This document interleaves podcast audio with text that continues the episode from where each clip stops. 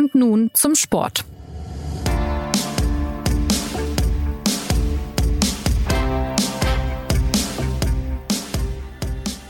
Der FC Bayern blickt auf eine ereignisreiche Woche und eine zünftige Portion Zoff zurück. Die Jahreshauptversammlung des Clubs endete ziemlich chaotisch und es wurde deutlich, dass ein Teil der Mitglieder nicht so ganz einverstanden ist mit der Art, wie der Verein sein Geld verdient.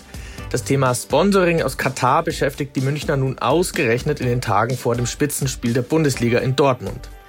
Wie konnte es zu den Streitereien zwischen den Vereinsbossen und seinen kritischen Fans kommen? Welches Bild geben dabei Figuren wie Oliver Kahn oder Herbert Heiner ab? Und wie steht der FC Bayern nun vor dem Duell mit dem BVB am Samstag da? Um diese Fragen geht es in dieser Ausgabe von Und nun zum Sport, dem Fußballtalk der SZ. Ich bin Jonas Beckenkamp und meine Gäste sind heute der SZ-Fußballchef Christoph Kneer und unser Korrespondent im Fußballwesten Philipp Seldorf. Hallo ihr zwei. Tag zusammen. Ja, Servus und Grüß einer, um das auf Bayerisch zu sagen.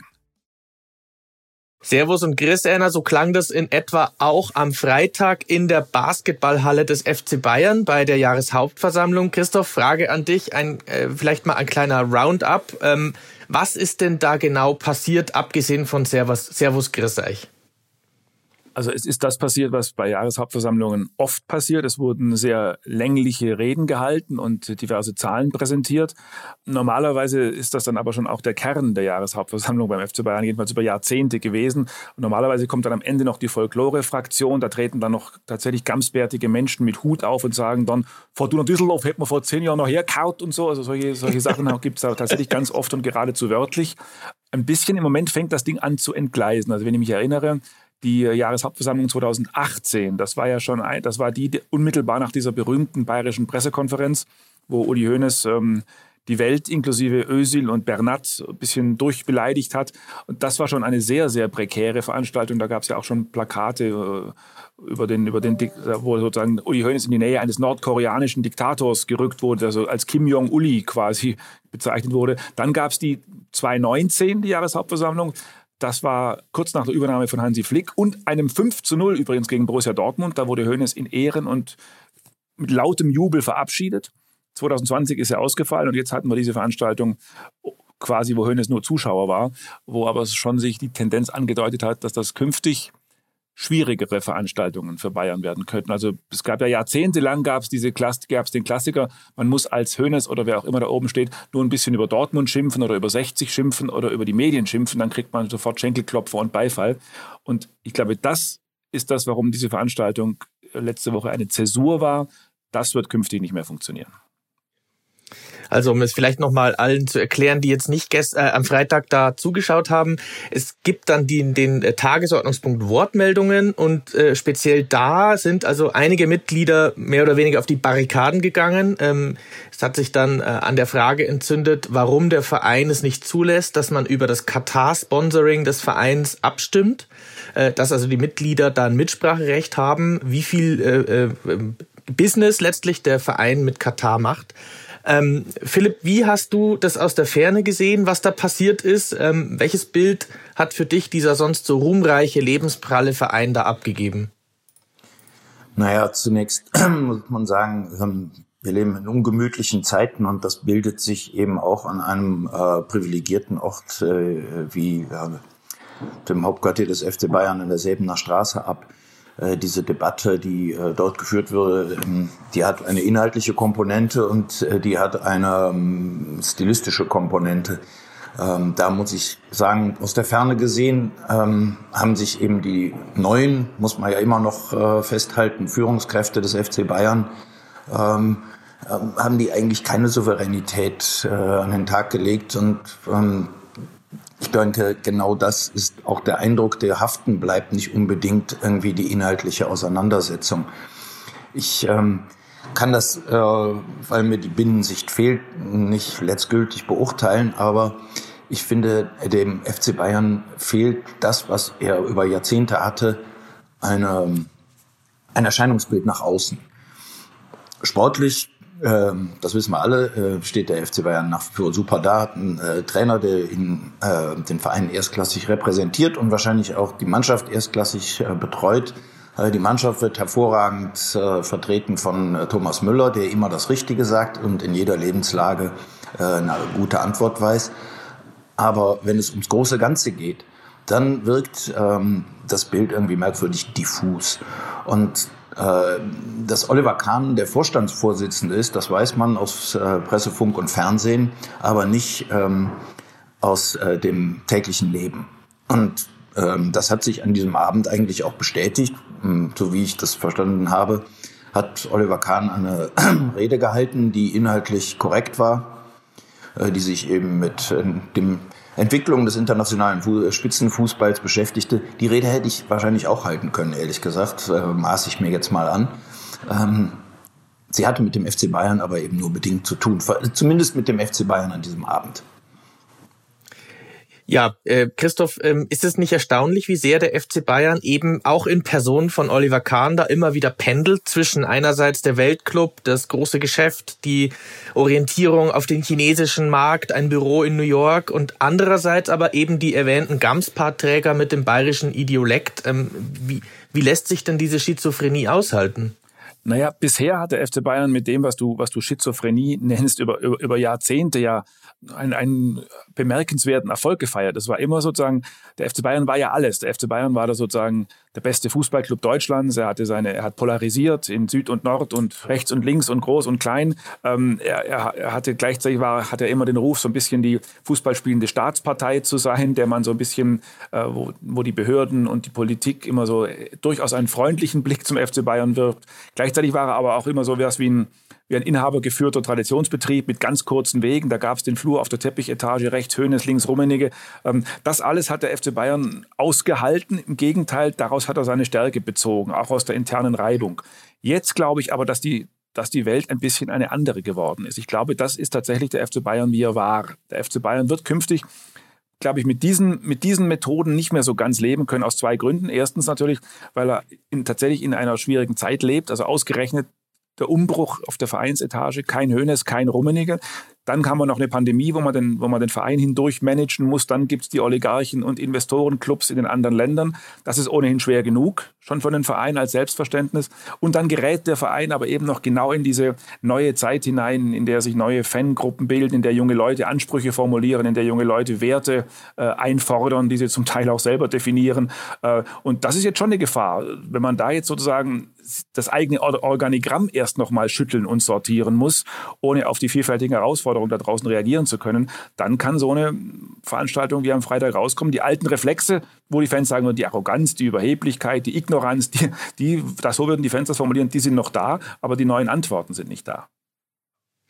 Also einer dieser jungen Leute, die du angesprochen hast, ist ein Mensch namens Michael Ott, ein junger Rechtsreferendar aus Mainz und der hat also einen Antrag gestellt beim Münchner Amtsgericht, ja, es ging letztlich darum, dass der Verein zulassen sollte, dass man über dieses Katar-Sponsoring mal spricht. Das wurde nicht zugelassen und der Verein, was glaubt ihr, äh, hat man das unterschätzt, dass, dass man das einfach wegwischen kann dann auf so einer Jahreshauptversammlung oder hat man, hat man gedacht, äh, das verfliegt schon wieder? Ähm, was meint ihr, welche, welche Wahrnehmung hat man da im Verein gehabt? Naja, es fing ja unglücklich damit an, dass das Ganze erstmal ähm, eine, eine Auseinandersetzung vor äh, Gericht wurde, bevor es dann in der Halle äh, wieder zur Sprache kam. Ähm, der Antrag wurde ja abgewiesen, äh, sozusagen erfolgreich abgewehrt vom FC Bayern. Ähm, ich kann durchaus verstehen, äh, dass die sagen, ähm, mit so einem Antrag gegenüber einem einzelnen Geldgeber ähm, wollen wir uns auf der Jahreshauptversammlung nicht beschäftigen. Äh, ich finde es nicht total ähm, unrechtmäßig, dass die Bayern das äh, erstmal zurückgewiesen haben. Nichtsdestotrotz hätte man natürlich darüber reden können. Dass man sich nicht von einem einzelnen Mitglied, der äh, irgendwie aktivistisch motiviert ist, äh, die Tagesordnung bestimmen lassen möchte, das kann ich ganz gut begreifen. Und äh, trotzdem ist es natürlich, ich wiederhole mich, äh, nicht souverän, äh, wenn man ihm dann trotzdem sozusagen die Aussprache verweigert. Denn mehr hätte man ja gar nicht tun müssen. Man hätte ja nur einen Schritt auf ihn zugehen müssen und auf diese Kritiker. Die hätten dann vielleicht immer noch gepfiffen und immer noch Bu gerufen, weil sie, äh, weil sie nicht ihren Willen bekommen. Ein bisschen äh, stur sind die ja wahrlich auch. Wobei das ein bisschen schon äh, ein, ein bewusstes Diminutiv ist. Aber man hätte wenigstens das getan, äh, was man auch ähm, ähm, immer zu tun verspricht, nämlich den Dialog geführt. Und der hat ja nicht stattgefunden. Und das äh, ist kein Zeichen von Stärke, sondern das ist eben ein Zeichen von ja, Sprachlosigkeit und letztlich von nicht vorhandener Souveränität. Ja, ich glaube, das führt auch genau in die in, in eine interne Bayern-Debatte hinein. Also man muss natürlich dazu sagen, das ist das, was Herr Philipp angedeutet hat es fällt einem ja schwer einzuschätzen, ob das jetzt die Stimme der Fans äh, gewesen ist, die da gesprochen hat. Natürlich waren das, der FC Bayern hat fast 300.000 Mitglieder, das waren 780 im Saal. Ob das jetzt ein bedeutender Teil der Fans ist oder einfach nur ein Teil der Fans, da fällt einem natürlich eine, eine Einschätzung ähm, ein bisschen schwer. Aber und da, da, kann man natürlich auch den FC Bayern verstehen, dass die sagen, wir sind jetzt nicht ein großes Computerspiel, wir sind jetzt nicht groß Communio und wir schicken künftig den Fans um 16.58 Uhr eine Mitteilung, wir wollen diesen Rechtsverteidiger oder diesen verpflichten. Bitte klicken Sie bei Denzel Dumfries oder Serginho Dest. Und dass das natürlich ein Verein genau. verhindern muss. Und ist euch dieser Sponsor denn recht? So, das, das ist natürlich völlig klar. Aber es ist, wie Philipp sagt, es geht wenn man die Debatte noch höher hängt, geht es eigentlich gar nicht ums Was. Es geht, also natürlich geht es auch ums Was, aber es geht vor allem ums Wie und es geht um die Kommunikation. Und das ist, glaube ich, das große Thema in diesem Verein. Wir reden jetzt von der Kommunikation zwischen Verein und Fans. Man muss aber natürlich auch um die Kommunikation innerhalb des Vereins reden. Also wir haben gerade mal ein Vierteljahr vorbei oder ein halbes Jahr, dass sich Mitarbeiter, führende Mitarbeiter namens Flick, Gerland und Klose genau aus solchen Gründen auch verabschiedet haben. Und von Miro Klose ist ja der Satz hinterliefert, es, äh, überliefert, es macht mich ein bisschen nachdenklich, wie wir hier im Verein miteinander kommunizieren. Also auch da scheint der Verein in diesem in diesem Umbruch Hönes Rummenigge, wer sagt jetzt eigentlich was, äh, momentan in ein Vakuum hineinzusteuern. Da, da fehlt tatsächlich die Stimme der Vernunft und da ist ein in mehrere Hinsichten intern möglicherweise auseinanderdriftender Verein, der sportlich nach wie vor extrem erfolgreich ist und auch wirtschaftlich. Aber der hat eine Kabine mit Geimpften und Ungeimpften, der hat neue, der hat neue äh, Entscheider, wo man nicht weiß, wie, wie skeptisch die sich gegenseitig angucken. Der hat alte Fraktionen noch aus alten Zeiten. Da braucht es jetzt tatsächlich innere Führung. Und das wird spannend. Ich würde gerne ein bisschen globaler nochmal draufblicken auf dieses Katar-Sponsoring. Philipp, du kennst ja ähnliche Debatten auch vom FC Schalke. Da gab es äh, Clemens Tönnies viele Jahre, ähm, dann gab's Gazprom, äh, das hat viel Geld gebracht äh, in den Verein. Ähm, was würdest du sagen, warum begeben sich mitgliedergeführte Vereine immer mehr in solche Abhängigkeiten zu solchen großen Unternehmen, auch in umstrittene Regionen? Warum muss es immer Geld aus Russland, aus Katar, aus Saudi-Arabien sein? Gibt es Gutes und oder gibt es äh, gibt es böses Geld? Das ist halt eine zentrale Frage. Ähm, ist Geld äh, moralisch äh, ähm, verseucht oder ähm, moralisch einwandfrei.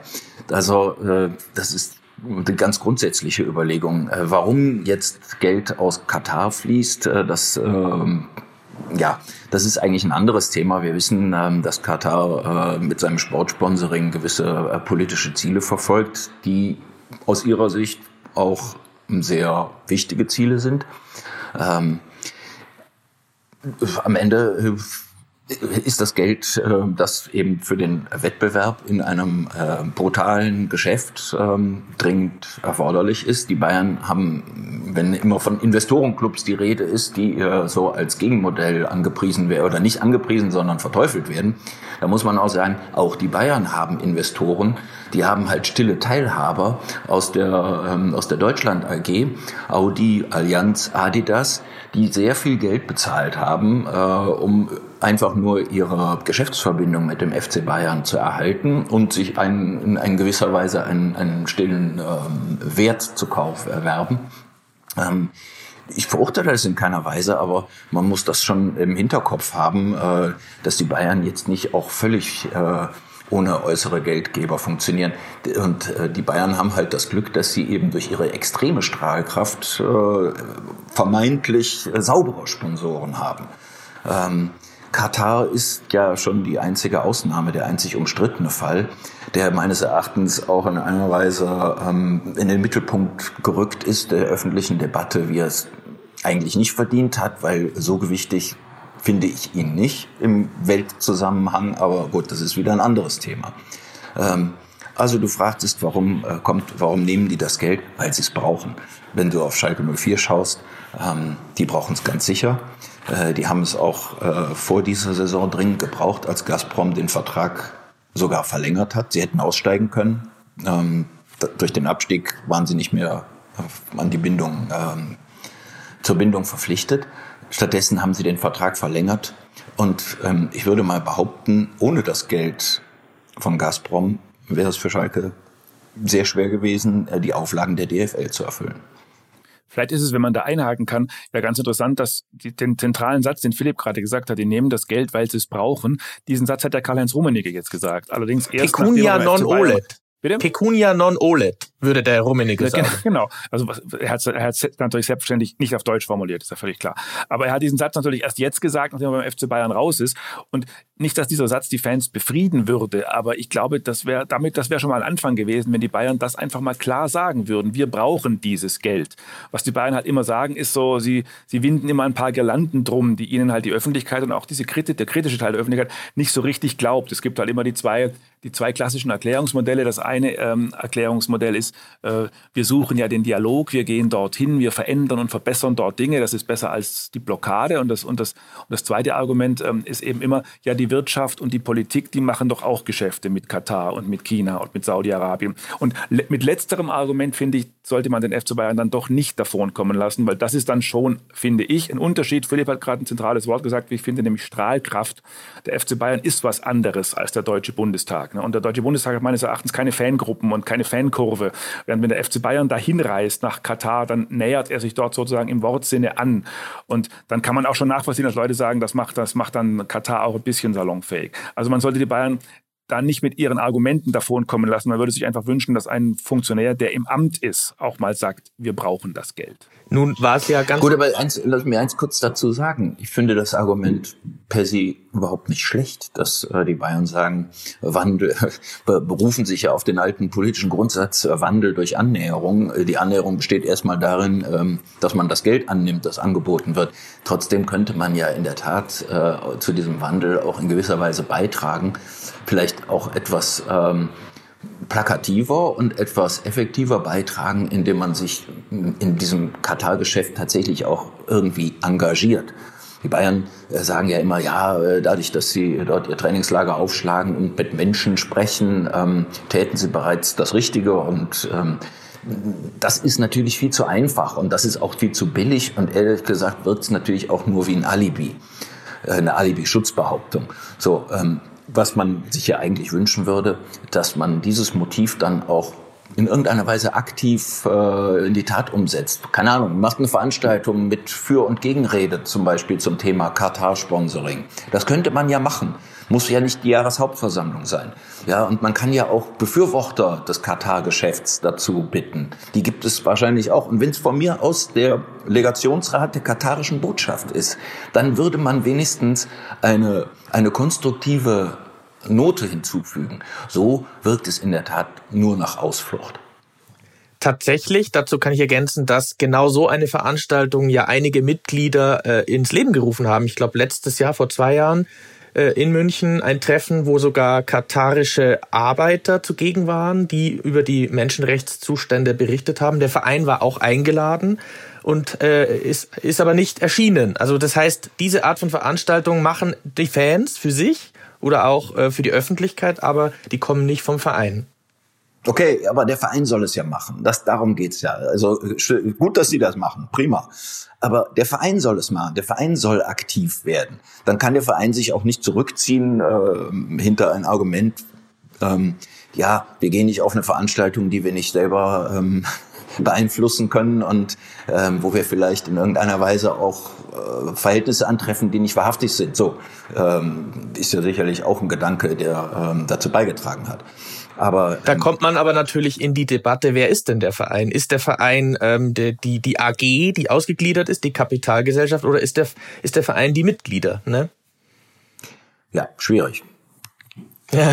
Schwierig zu beantworten. Es war ja so, dass also ein Mitglied hat auf der Jahreshauptversammlung ja ganz konkret gefordert, warum holt sich denn der Club nicht das zweitbeste Angebot nach Qatar Airways als Trikotsponsor? Ich sage jetzt mal ganz überspitzt, ähm, ist diese Zeit, Christoph, vorbei, dass man da Seitenbacher Müsli oder Jägermeister da draufstehen hat auf dem Trikot? Ähm, oder beziehungsweise könnte sich der FC Bayern nicht tatsächlich etwas mehr furchtbares Wort, Wokeness leisten heutzutage? Naja, das könnte er wahrscheinlich, wenn, der, wenn, wenn, er, wenn er sozusagen, wenn es da um eine Million plus minus geht. Wenn es natürlich um 20 Millionen plus minus geht, würde der Verein wahrscheinlich in der Pandemie sagen, wir können es uns nicht leisten. Aber man würde es tatsächlich gerne, ähm, gerne mal sehen, ob, ob, ob das nicht möglich wäre. Denn sagen wir mal, der finanzielle Rückstand zu einem Club wie Chelsea, ETC, Manchester City, Paris ist natürlich sowieso nicht aufzuholen. Was ich in diesem Zusammenhang nochmal ähm, weil wir mal über das Wie gesprochen haben, noch mal sagen möchte, weil du gerade nach anderen Sponsoren fragst. Das fand ich dann sozusagen eigentlich den hübschesten Beitrag in der ganzen Debatte, dass die Bayern-Fans am Samstag gegen Bielefeld im Stadion ja Lufthansa skandiert haben äh, und sozusagen bezogen auf Qatar Airways. Und dann nicht, dass, nicht, dass die Lufthansa möglicherweise nicht auch äh, Flugbenzin verbraucht. Ich vermute, das tun sie auch. Äh, aber das ist immerhin schon mal ein Beitrag, der eine gewisse, der eine gewisse, ein gewisses Augenzwinkern hat, eine gewisse Ironie, vielleicht auch eine gewisse Selbstironie sogar. Und ich glaube, mit diesem Stil kämen beide Parteien besser durch und kämen auch ja. besser zueinander. Nur, dass die Lufthansa eben äh, aus finanziellen Gründen aus solchen Geschäften auch ausgestiegen ist und die eben nicht mehr betreibt, ne, weshalb ja zum Beispiel auch die Nationalmannschaft nicht mehr Lufthansa fliegt. Es ist, äh, man muss auch vielleicht das große Ganze im Blick haben und wenn du einem Sponsor wie Qatar Airways aus ideologischen und moralischen Gründen äh, die Zusammenarbeit verweigerst, dann schließt du damit auch andere Sponsoren aus und sendest auch in diese Welt, in diese Finanzwelt ein Signal, was nicht gerade unbedingt ähm, hilfreich ist. Ja, und klar, um es mal vorsichtig und, auszudrücken. Und, und, ganz, das muss man ja auch im Blick haben. Ja, und ganz kommt man aus dem Dilemma der, sozusagen der modernen Zeit natürlich dann doch nicht mehr heraus. Das ist ja auch vielfach beschrieben, wenn dann die sogenannten Gutmenschenspieler beim FC Bayern, also Leon Goretzka oder bislang galt ja auch Jo Kimmich als einer bis, bis zur großen Impfdebatte, äh, wenn die dann sozusagen ihre großen, ihre großen aktuellen äh, sozusagen Debatten anstoßen und für das Gute im Ball und das Gute in der Welt werben und dann kommen sie nach Hause zum FC Bayern und tragen am Ärmel wieder den Schriftzug Qatar Airways, dann kann man natürlich, dann könnte man natürlich jetzt als, als Gegner auch sagen, dass, das, das ist Heuchelei. In Wahrheit ist das natürlich keine Heuchelei, sondern einfach ein nicht aufzulösender Widerspruch in einer sich zu Recht verändernden Welt und einem Großunternehmen, das Geld verdienen muss. Da, ist, da reden wir jetzt ja beim FC Bayern nur Paus pro Toto für alle anderen Unternehmen auf der Welt.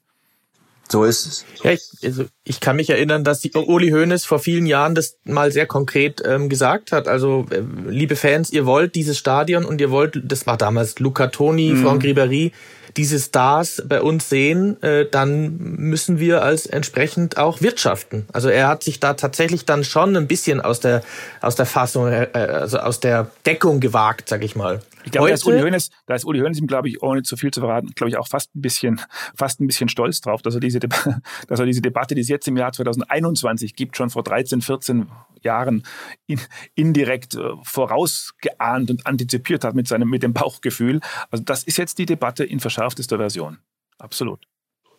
Sein Nachfolger ähm, als Präsident ist Herbert Heiner und da würde ich gerne von euch wissen, wie seht ihr denn jetzt ihn genau? Also wie habt ihr ihn jetzt da erlebt? Ähm, er, er wirkte etwas unsouverän, er hat die Veranstaltung dann am Freitag dann auch etwas rigoros beendet. Ähm, der war früher eben äh, ja der Chef einer Weltmarktfirma wie Adidas. Ähm, ist das einer, der auch sozusagen diesen Bauch des FC Bayern äh, verstehen und repräsentieren kann?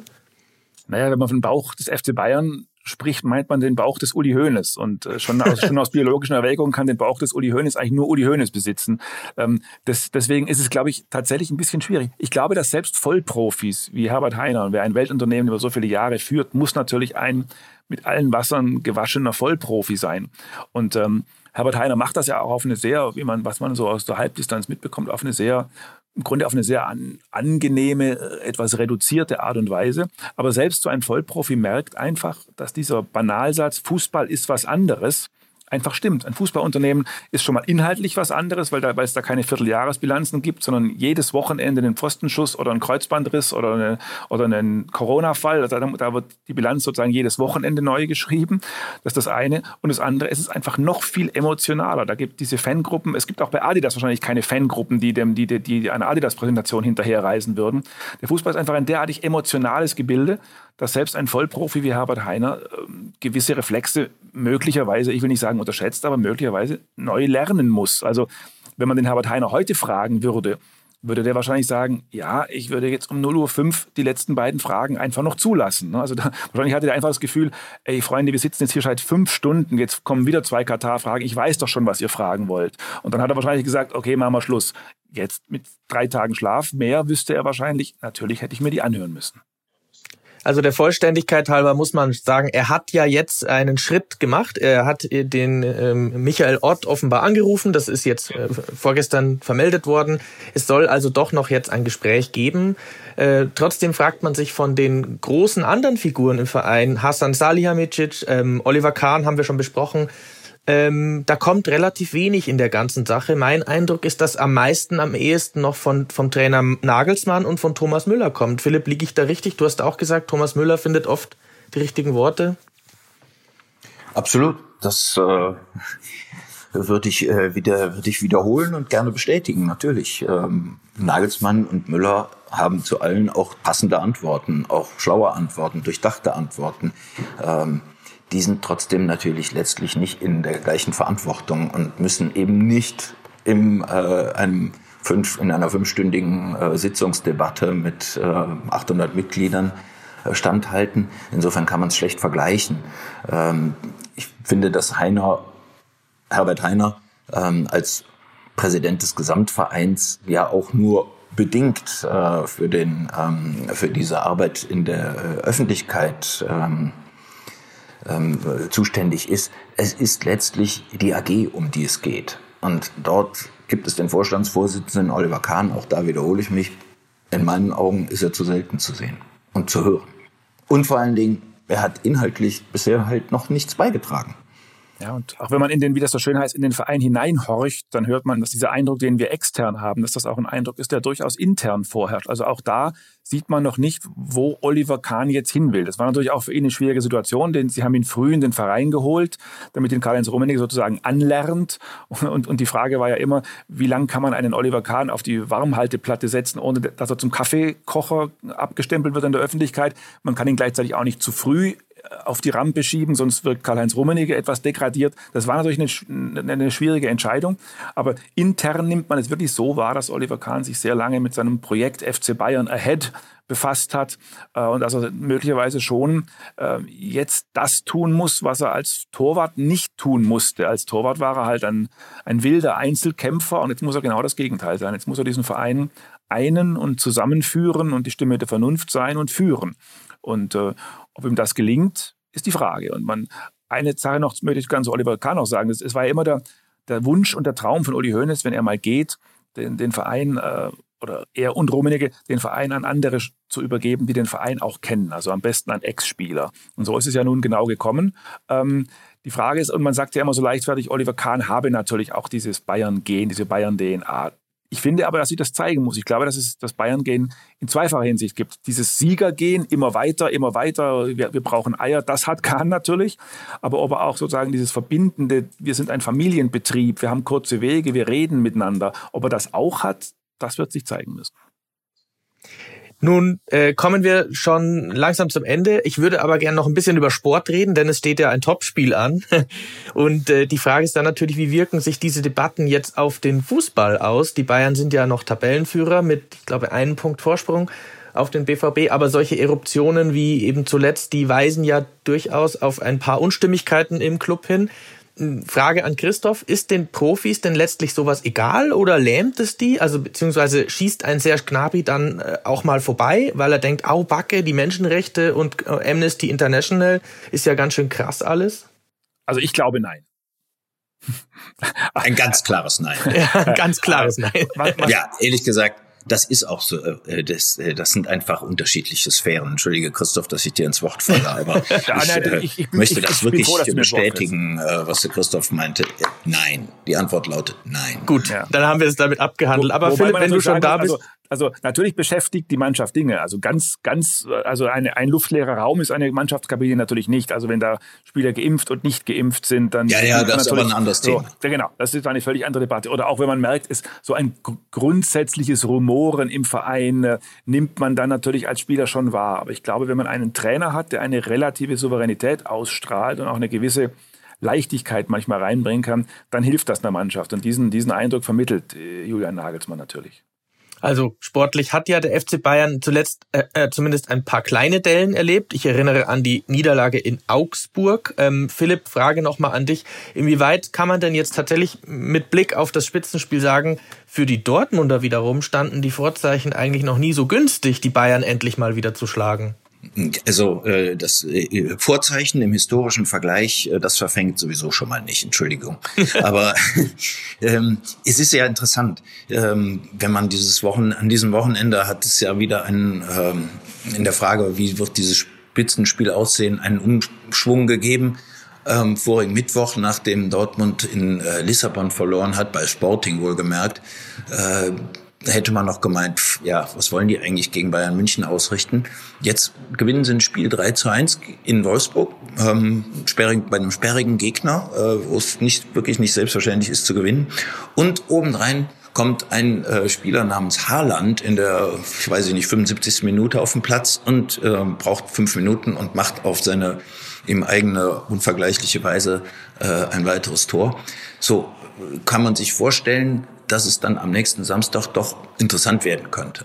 Denn in der Tat, ähm, bei den Bayern ist es im, läuft es im Moment einfach nicht rund. Es reicht, um zu gewinnen, aber es läuft nicht rund.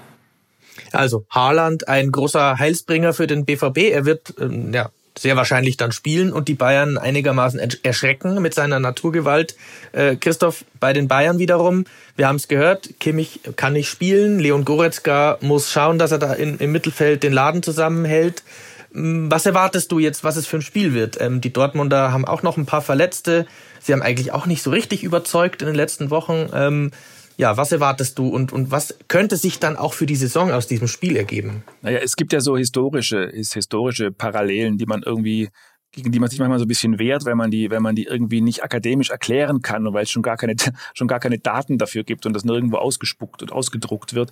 Aber das ist ja eine historische Wahrheit, dass der FC Bayern in solchen Spielen meistens da ist, wie das so schön heißt. Und das hat ja auch äh, der Hansi Flick in seinen Ansprachen vor den großen Spielen immer gesagt, wir sind der FC Bayern und wir wissen, was zu tun ist. Und die, diesen Reflex, den gibt's tatsächlich. Und wenn man den einer Mannschaft einschärft, dann glaubt die wahrscheinlich auch, auch daran.